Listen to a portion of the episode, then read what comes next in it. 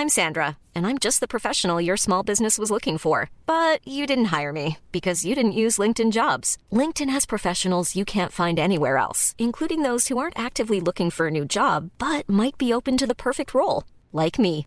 In a given month, over 70% of LinkedIn users don't visit other leading job sites. So if you're not looking on LinkedIn, you'll miss out on great candidates like Sandra. Start hiring professionals like a professional. Post your free job on linkedin.com/people today. Bonjour à tous et bienvenue dans ce nouveau numéro du FC Stream Team. Toujours confiné mais toujours heureux. Maxime, rédacteur en chef adjoint de la rédaction d'Eurosport, comment vas-tu? Bah écoute, ça va, ça va Martin. Je commence à m'inquiéter pour, pour mes cheveux. Enfin, ça Ouais, fait longtemps que je m'inquiète. Mais là, ça commence à être compliqué parce que si on reste enfermé encore euh, un mois, je ne réponds plus de rien. Ouais, déjà que là, c'est très très limite. hein. Là, c'est très très limite. bon, on espère que chez vous tout va bien. On va évidemment essayer d'apporter un peu de bonne humeur, euh, un tout petit peu minuscule grain d'expertise aussi concernant Maxime. Et puis moi, je vais, comme d'habitude, vous étaler ma science. Euh, voilà, on va parler football évidemment, les, les sujets chauds euh, du, de l'actualité sportive parce que ça continue même s'il n'y a pas de match. On va démarrer, Maxime, avec un premier sujet sur le communiqué de l'UEFA et les possibles conséquences que ça pourrait avoir pour la Ligue 1. Alors, il faut savoir que l'UEFA, donc on va vous remettre ça dans la perspective, l'UEFA s'est réunie hier en comité exécutif, enfin réuni par visioconférence évidemment, et euh, on se souvient que l'UEFA était sur une position un peu plus euh, dure sur la fin des championnats. Souvenez-vous, les Belges et, parlaient de terminer leur championnat euh, avant. Ils avaient dit non, non, on ne termine pas le championnat, il faut aller au bout, sinon on risque de vous exclure des Coupes d'Europe. L'UEFA a un peu assoupli parce que, évidemment, personne aujourd'hui n'est capable de savoir quand le football va reprendre et si les saisons pourront aller au bout. Donc, qu'a dit l'UEFA bah, L'UEFA l'a dit l'année prochaine, si vous voulez jouer des Coupes d'Europe, essayez de finir votre championnat, évidemment. Si vous ne pouvez pas euh, finir votre championnat pour des raisons économiques euh, ou des raisons sanitaires, eh bien, euh, faites en sorte que le mérite sportif de la saison, je dis bien en cours, euh, prévale. C'est-à-dire qu'on avait entendu dans la semaine des rumeurs comme quoi il y aurait des, choses liées au coefficient européen des clubs, que des clubs, par exemple, qui n'ont pas réussi leur dans des championnats européens pourraient être sauvés par leur passé. Eh bien, l'UEFA a dit en gros non. Euh, les ligues euh, nationales comme la LFP ont le choix de faire entre guillemets ce qu'elles veulent, à condition que le mérite sportif euh, soit euh, pris en compte et soit important. Et très important, l'UEFA se réserve le droit de mettre un droit de veto justement sur les inscrits en Coupe d'Europe. C'est-à-dire que s'il y a un pays qui dit bah, Moi, j'ai envie d'envoyer le 14e euh, en Ligue des Champions parce que c'est le club préféré du président de la République, par exemple, ben, l'UEFA dira non. Donc, ça, c'est très, très important. Et justement, maintenant, euh, la conséquence de tout ça, c'est que la patate chaude, elle est entre les mains. Voilà, voilà, ça laisse euh, quand même une marge d'interprétation énorme à chaque ligue et donc à la LFP. Donc, qu'est-ce qu'il faut faire aujourd'hui? Est-ce qu'il faut arrêter le championnat euh, certains minutes pour à la fin des matchs allés? Parce que chaque équipe se sera rencontrée une fois, donc c'est plutôt égalitaire.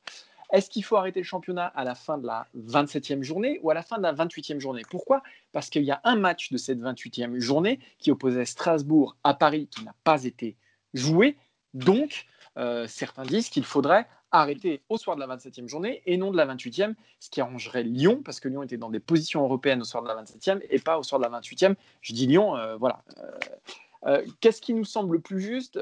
Moi, Maxime, personnellement, ce qui me semble le plus juste, c'est quand même d'arrêter à la fin de la 28e journée. Je m'explique, Strasbourg et Paris, ça ne change pas grand-chose si euh, chacun a trois points de plus. Paris, de toute façon, si on arrête le championnat aujourd'hui, est champion avec trois points, trois points de plus ou trois points de moins.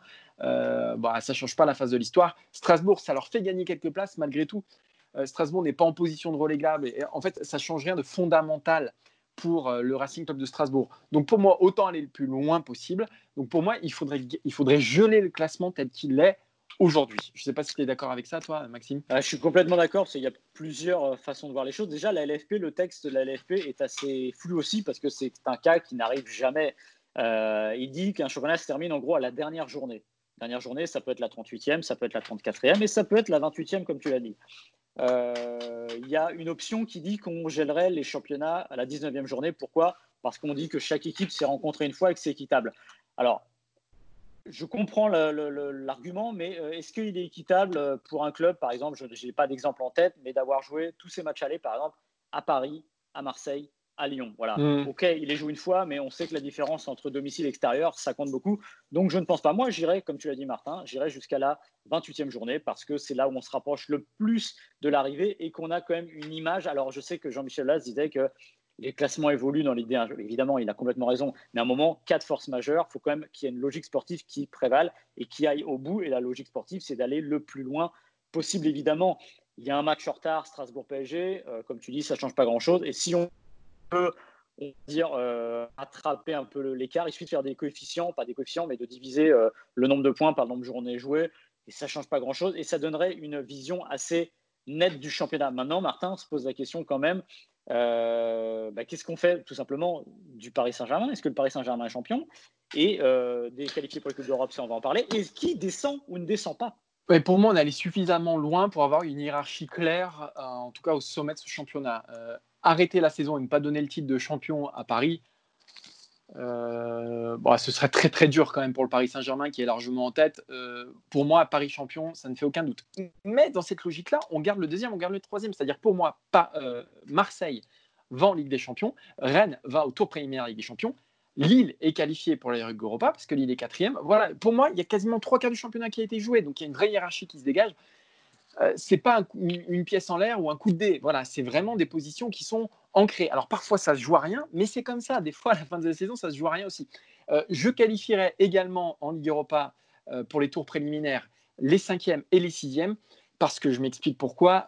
nice et Reims, Reims et Nice pour, pour les prendre dans l'ordre, pour moi ont plus de mérite. Si on parle de mérite sportif, c'est plus compliqué de terminer cinquième et sixième que les finalistes de la Coupe, par exemple, que sont Lyon et Saint-Etienne en Coupe de la Ligue et en Coupe de France. Quant à la, fin de championnat, pour moi, ce serait très très dur de euh, faire descendre des équipes, même si Toulouse a beaucoup de retard, euh, même si Amiens est 19e. Moi, si vous voulez, je n'ajouterai pas euh, un désastre économique et sportif à un autre. Il y a des clubs qui sont dans une mouise intersidérale. Si en plus vous les faites descendre, pour moi, on est dans un cas exceptionnel. Il faut faire preuve de solidarité. On sauve Toulouse, on sauve Amiens et dans le même temps, parce qu'il ne faut pas condamner non plus ceux qui ont fait du bon boulot à l'étage inférieur, on fait monter les deux premiers de Ligue 2. On fait une saison à 22 clubs. Il y a des dates qui sont libérées par la suppression de la Coupe de la Ligue. On fait une saison exceptionnelle à 22. On fait plus de descentes l'année prochaine, quatre descentes l'année prochaine. Voilà. Et puis tout, finira par rentrer dans l'ordre. Mais je pense qu'il faut faire preuve d'un tout petit peu de compassion. Euh, voilà, avec, et ne, et, ne, pas rajouter un désastre à un autre désastre. Donc, pas de, pas de relégué pour moi. Alors Martin, tu connais tes classiques parce que ne pas rajouter un désastre à une catastrophe, c'est Jean-Pierre Escalette le jour d'Afrique du Sud-France. Après Nasna, quand on lui demande s'il va démissionner, il dit on va pas euh, rajouter un désastre à une catastrophe, donc je te félicite, bravo pour avoir réussi à placer ça. Euh, alors moi je te suis en partie, c'est-à-dire que pour ce qui est du champion, du podium, voilà, encore une fois, ça me paraît net, notamment Marseille et Paris, qui avaient quand même une certaine avance et qui ont mérité, on parle du mérite sportif 2019-2020, bah, il est sans doute là, voilà, tout simplement. Euh, pour les qualifiés en Coupe d'Europe, c'est-à-dire euh, à la fin, on va dire, euh, sur les, les cinquièmes et sixièmes, il y a quelque chose qui m'embête et qui n'est pas nouveau, c'est-à-dire qu'aujourd'hui, on donne trop peu d'importance à la Coupe, c'est-à-dire que les finalistes de Coupe ne vont plus en Coupe d'Europe. Et je te suis pour dire qu'il y a plus de mérite peut-être à tenir 28 journées en étant cinquième du championnat, même si des fois, vu la tête du championnat et vu les écarts, ça se défend plus ou moins. Maintenant, je trouve que déjà que les coupes sont dévaluées, la Coupe de la Ligue va disparaître, déjà que la Coupe de France est souvent dévaluée au regard des gens, et eh ben, retirer cette part entre guillemets de rêve et de possibilité, moi ça m'embête un peu parce que on, laisse sous-entendre que ce sont des sous-compétitions et à l'heure où euh, il n'y a plus que la Ligue des Champions qui compte et que le championnat est surdominé par des équipes ultra riches, moi, ça m'embête. Voilà, c'est plus une question de principe. Ouais, mais pour moi, il n'y a aucun argument qui, qui, arrive à me convaincre pour me dire que Saint-Etienne, qui est 17e, qui fait une saison horrible, sera en Ligue Europa l'année prochaine. Et pas, mais... et pas Reims, et pas Reims qui bosse beaucoup mieux. Dans la mesure où la finale de la Coupe de France ne s'est pas jouée. Voilà. Oui, mais si, si Saint-Etienne gagne la Coupe de France, si Saint-Etienne gagne la Coupe de France, tu n'aurais pas de problème avec ça. Pourquoi? Il y a bah un match de plus. Bah ah oui, oui, eh, mais ils n'ont pas gagné. C'est ça le problème. Ils n'ont pas et, gagné. Mais... Et s'il faut mettre le curseur quelque part, je préfère récompenser des équipes bah, qui ont mieux bossé cette année. Euh, Lyon et Saint-Etienne n'ont pas bien bossé et c'est une bah. conséquence. Ils ne sont pas qualifiés pour la Coupe d'Europe. Ah, c'est une conséquence de leur saison. Je, suis désolé. Alors, je suis d'accord avec toi sur le championnat, mais on peut très bien bosser en Coupe et ça ne mérite pas d'être moins méritoire, j'ai envie de dire. Mais ça, c'est une discussion de toute façon qui serait plus globale puisque euh, le poids de la Coupe de France et de la Coupe de la Ligue, donc qui s'arrête l'année prochaine, a vraiment perdu il y a 20 ans, 30 ans, on ne se serait pas posé la question. Un finaliste de Coupe de France allait jouer la Coupe des Coupes. voilà, donc, mais ça, c'est encore autre chose. mais moi, je ne serais pas choqué qu'on me dise encore une fois que Lyon aille jouer une Coupe d'Europe parce que justement, ils sont en finale de Coupe. Pour ce qui est de la relégation, je te suis en partie aussi avec un petit bémol. C'est-à-dire que ce qui me gêne un petit peu, c'est la logique qu'on a avec le Paris Saint-Germain de dire ils méritent d'être champions parce que finalement ils ont de l'avance, etc. Ils ont fait le trou. Il y a quand même une équipe qui s'appelle Toulouse qui est vraiment au fin fond de la Ligue 1 depuis des mois et des mois et des mois. Je t'explique. Et je, sur ton histoire de catastrophe, je comprends que le traumatisme descend dans Ligue 2 est terrible compte tenu de la situation. Mais Toulouse, de toute façon, euh, on peut aller au bout du championnat. A priori, à 99%, ça descend en Ligue 2. Pourquoi? Parce que comme tu, parlais des équipes qui ont bien bossé, bah, il y a celles qui ont moins bien bossé. Maintenant, euh, si on devait suivre cette logique, faire descendre Toulouse, on est à situation exceptionnelle, bah moi je demanderais de la solidarité, c'est-à-dire que vous prenez un championnat comme l'Angleterre, la Première Ligue, où il y a un parachute doré pour les équipes qui descendent pour les aider à amortir. Et ben moi je trouve que si on décidait demain de faire descendre Toulouse, et ben il faudrait les aider financièrement, comme tu dis, pour pas ajouter une catastrophe au désastre. Euh, et puis aussi tout simplement parce qu'il faut faire monter une autre équipe. Après, encore une fois, moi, je n'ai pas de, décision arrêtée là-dessus. Si tu me dis qu'il y a 22 clubs en Ligue 1 l'année prochaine, il n'y a plus de Coupe de la Ligue sur une année, ça peut tenir. Voilà, il n'y a pas de problème avec ça, mais il ne faudrait pas qu'il y ait une autre crise l'année prochaine, qu'on se retrouve à 24, à 26, à 28. non, mais pour moi, pour moi, oui, là, on est dans... pour moi, c'est la solution, 22 clubs. si tu veux, il y a tout qui rentre là-dedans. Euh, oui, Toulouse est décroché, ah, ça je l'entends tout à fait. Mais si tu veux, même philosophiquement, ça me convient mieux de récompenser tout le monde dans, dans ce moment-là on est dans un moment où, tout, le foot français est en, galère. On est dans un moment où tout le monde se tire un peu dans les pattes. Faisons preuve d'unité. Une Ligue 1 à 22 clubs aussi, je, trouve que ce serait un bon, un bon signal. Voilà pour dire, écoutez, en Ligue 1, on s'est tous mis d'accord. On est tous dans le même bateau. on est tous à 22. Et ça n'empêche pas de récompenser ceux qui sont au-dessus. Parce que finalement, pourquoi ne pas les récompenser finalement? Voilà, c'est positif. Si vous voulez, il ne faut pas tirer vers le bas des gens qui sont déjà qui ont déjà la corde autour du cou, quoi. Alors, tout simplement. Je, suis d'accord avec toi, mais le problème, ce que tu es en train de dire, c'est très utopique. C'est-à-dire que les présidents de Ligue 1 vont accueillir deux clubs de plus. Ah, mais ça, je m'en rends bien compte, bien sûr. Voilà. Donc, on sait très bien, et d'ailleurs, là, on, l'a dit tout à l'heure en préambule, mais la LFP va se retrouver avec une patate bouillantissime dans les mains. C'est-à-dire qu'il va falloir trancher. Euh, et on sait que la Ligue n'est pas forcément la, la, la fédération d'organisation de sport la plus puissante, ça va être quand même très, très, très, très compliqué. Et je voudrais pas être dans les. Enfin, si, j'aimerais bien écouter, mais je voudrais pas avoir à trancher là-dessus parce que euh, il va y avoir des pressions de tous les sens. Voilà. Le problème, Maxime, c'est qu'en France, je ne suis pas sûr que la Ligue nationale, la, Ligue de football professionnel, ait les reins assez solides. Euh, il, devrait y avoir une instance qui chapeaute tout ça, qui, qui, qui dégage un consensus. Et aujourd'hui, les clubs sont plus puissants que la Ligue. Les clubs font leur petite tambouille dans le dos de la Ligue. Et c'est ça le principal problème aujourd'hui du football français. Et c'est ce qui peut aujourd'hui euh, précipiter ce football français qui est au bord du précipice déjà. Et c'est ce qui peut le précipiter dans, bah, dans les abîmes. C'est que personne n'est capable aujourd'hui euh, bah, de prendre la parole et d'avoir. C'est impossible de dégager un consensus aujourd'hui. On a l'impression, il y a le président de qui dit une chose, le président de Lyon qui dit une chose.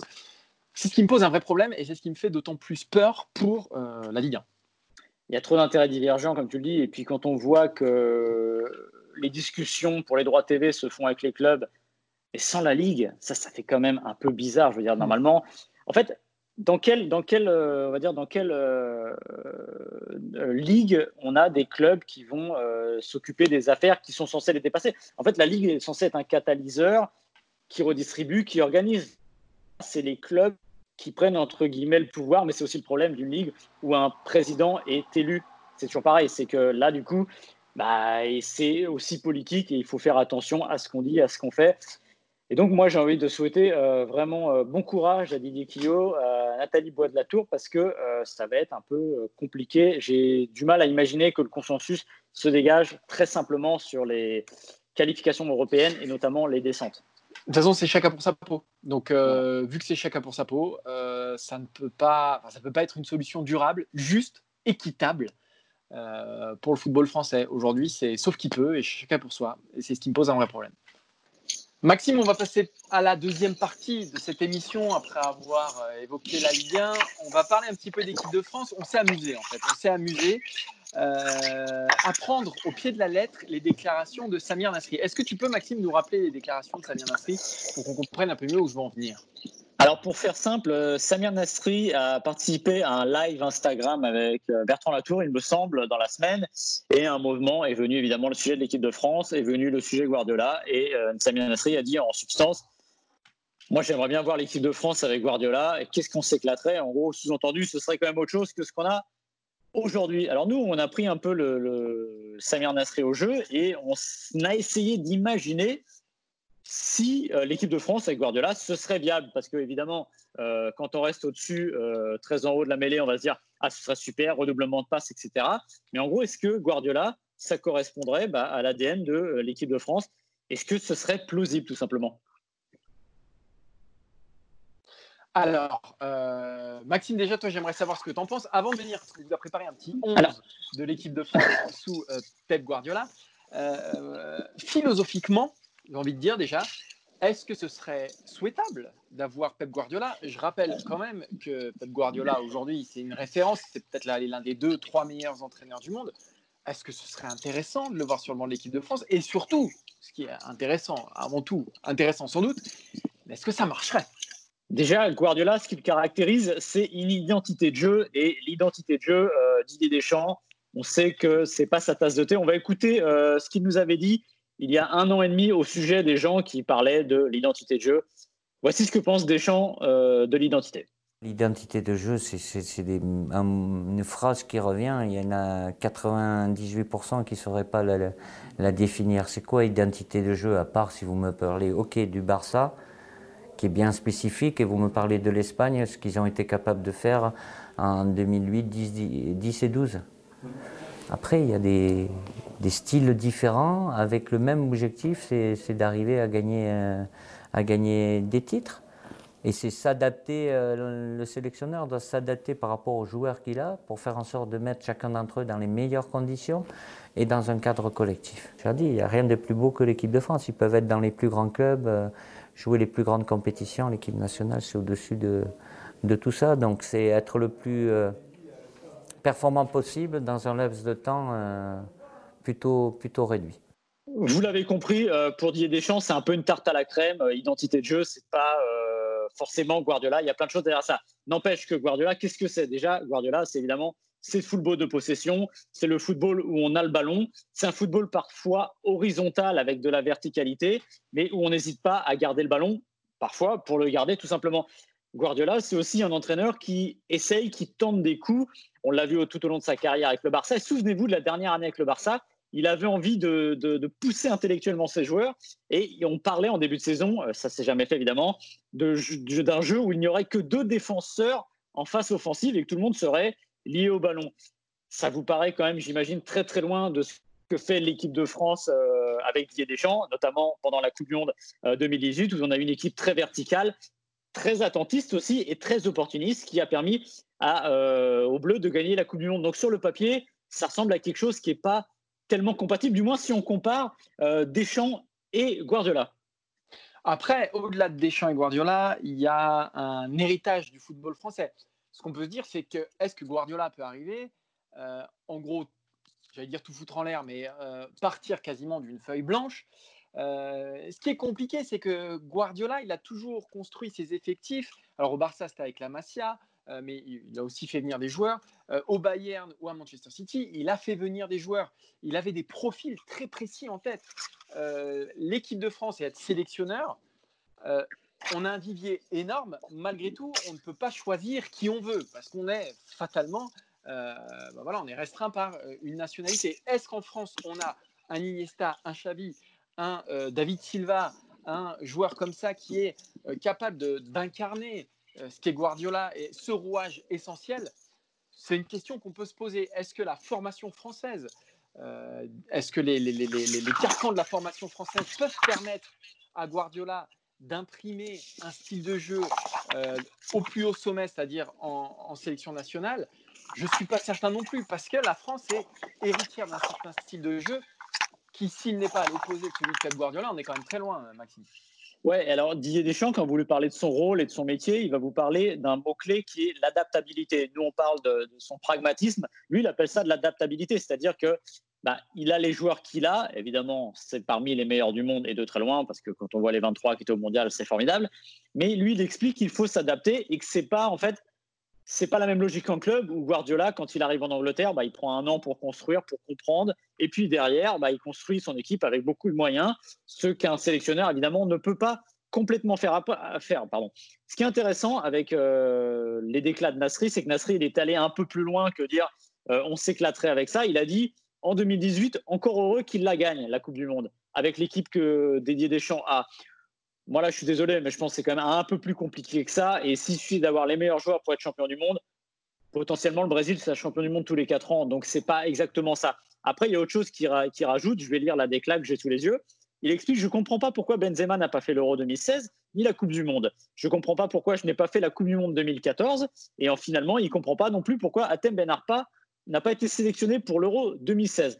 Alors là, je trouve qu'il y a un peu, euh, peut-être sans doute un peu de mauvaise foi de, Nasri, parce qu'on peut lui rappeler que cette situation-là, avec euh, Ben Arfa, avec euh, Benzema et lui, l'équipe de France l'a connu, et avec un entraîneur qui avait une approche assez guardiolesque du jeu, c'est-à-dire Laurent Blanc, ça s'appelle l'Euro 2012, et jusqu'à preuve du contraire, ça n'a pas été une grande réussite. Donc, conclusion, euh, reprocher aujourd'hui à Didier Deschamps de ne pas prendre Benzema. En plus, il y a des raisons qui vont au-delà euh, de, du sportif.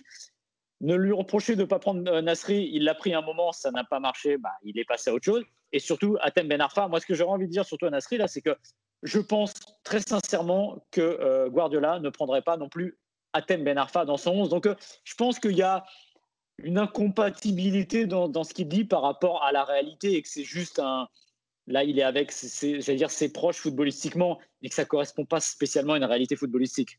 Alors, on s'est quand même fait plaisir, Maxime, pour rebondir sur, les, sur les déclarations de Samir Nasri. Et on a imaginé le 11 que. Voilà, voilà c'est du, du, fantasme, c'est du, foot fiction, mais le 11 que pourrait aligner euh, Pep Guardiola euh, s'il était sélectionneur de l'équipe de France. Euh, je te laisse démarrer, euh, Maxime, peut-être par, la, défense. Alors, juste pour préciser, évidemment, les profils, évidemment, euh, avec Guardiola, ce sont des joueurs plutôt créatifs, avec une immense qualité de passe. voilà, c'est ça, un Guardiola, pour ceux qui, ne, qui, qui, qui arriveraient sur Terre aujourd'hui, qui, ne qui ne sauraient pas quelles sont les recettes de Guardiola, on a cherché du côté de ces joueurs-là. Alors, on est resté sur un 4-3-3 parce que, même si Guardiola, on l'a dit, il innove, il n'a pas peur. Le 3-5-2, le, 3-4-3 en équipe de France, euh, j'allais dire que culturellement, ça ne marche pas. Ça a été tenté notamment par Domenech, ça a duré deux matchs. Et voilà, je pense que ça n'irait pas plus loin. Maintenant, on s'est amusé donc à faire un, 11. Dans les buts, on a gardé le risque parce qu'aujourd'hui, globalement, Martin, c'est un peu compliqué de le sortir, même si le jeu au pied de Loris potentiellement pourrait poser problème. Ouais, mais aussi, le problème, c'est que euh, l'école française, si vous voulez, ne sort pas de gardiens tels que Guardiola les aime. Un gardien à la Ederson, qui est le 11e joueur de champ, euh, ça n'existe pas encore en France. Peut-être que ça viendra, mais on n'en est pas encore là.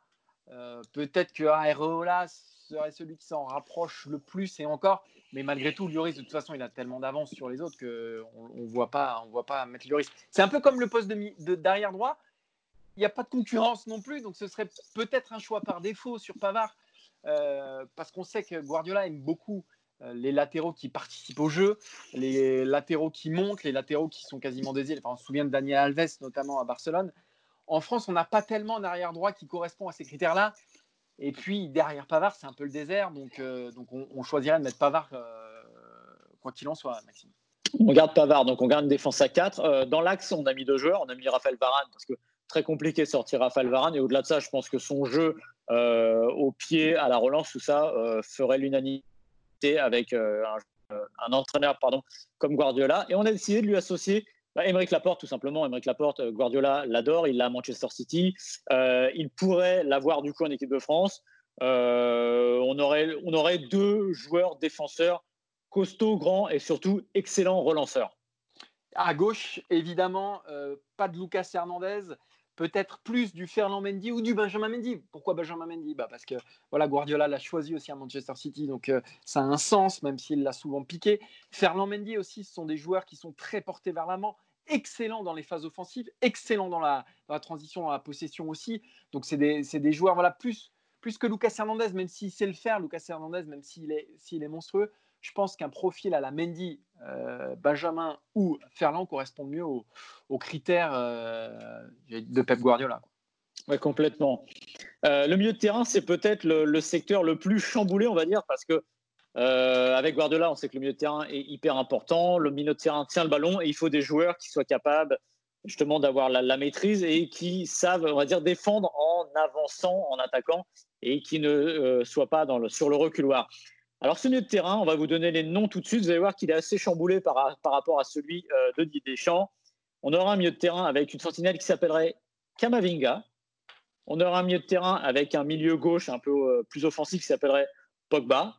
Et à droite, mais ben, nous, on ferait rentrer évidemment Oussem Aouar, parce que Oussem Aouar, c'est peut-être l'archétype parfait aujourd'hui du joueur qu'aime Guardiola, un joueur qui joue dans les petits espaces, qui peut éliminer et qui a une qualité de passe assez formidable. Voilà, s'il y a quelqu'un qui pourrait être aujourd'hui le Niesta ou le Xavi, alors loin de moi euh, l'idée de comparer euh, Awar et ce qu'il a proposé jusqu'ici à des monuments que sont Xavi et, Iniesta, mais, c'est peut-être peut Awar qui s'en rapproche le plus dans, voilà, dans ce qu'il y a dans, le contingent français. On, pense aussi à un joueur comme Fekir qu'on aurait pu mettre dans, dans ce milieu-là, pourquoi pas euh, voilà, Des joueurs très créatifs. Kamavinga aussi, parce que Guardiola, on sait qu'il aime les jeunes. Et de toute façon, il lui faut une sentinelle. Il, il avait Busquets, Fernandinho. On ne peut pas partir non plus à l'abordage euh, n'importe comment. Mais peut-être plus un, un Kamavinga qu'un Kanté. Euh, peut-être plus euh, dans, l'esprit Guardiola. Et on garde Pogba parce que Pogba, il a ce côté créatif. Et puis, voilà, il a, il, a il a aussi un, un, tel volume de jeu que c'est très, très compliqué de s'en débarrasser de Pogba. Un milieu ultra créatif, très jeune aussi. Euh, qui pourrait permettre à Guardiola de mettre son jeu en place, ça c'est sûr.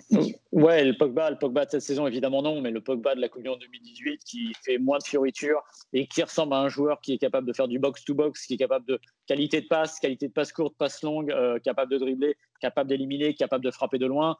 Honnêtement, on a du mal à imaginer euh, l'équipe de France, même avec Guardiola, sans passer évidemment. Et pour ce qui est de Kanté, moi c'est ma petite limite J'aurais quand même un peu du mal à imaginer qu'ils mettent Kanté de côté, même si peut-être que le profil de Kamavinga à l'avenir ressemblera plus à quelque chose qui va dans le sens de Guardiola.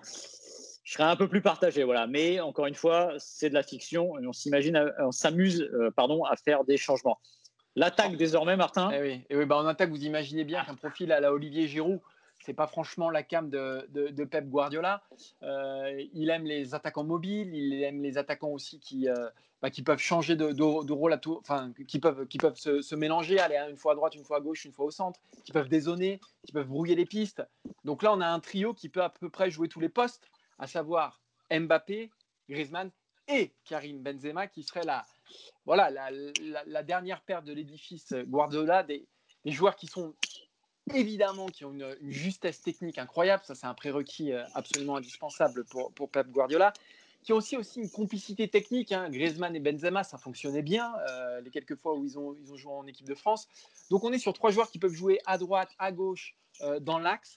Ce serait un alliage parfait pour moi avec, voilà, il n'y a pas cet avant-centre, ce pur numéro 9 qui correspond pas aux, critères de Guardiola.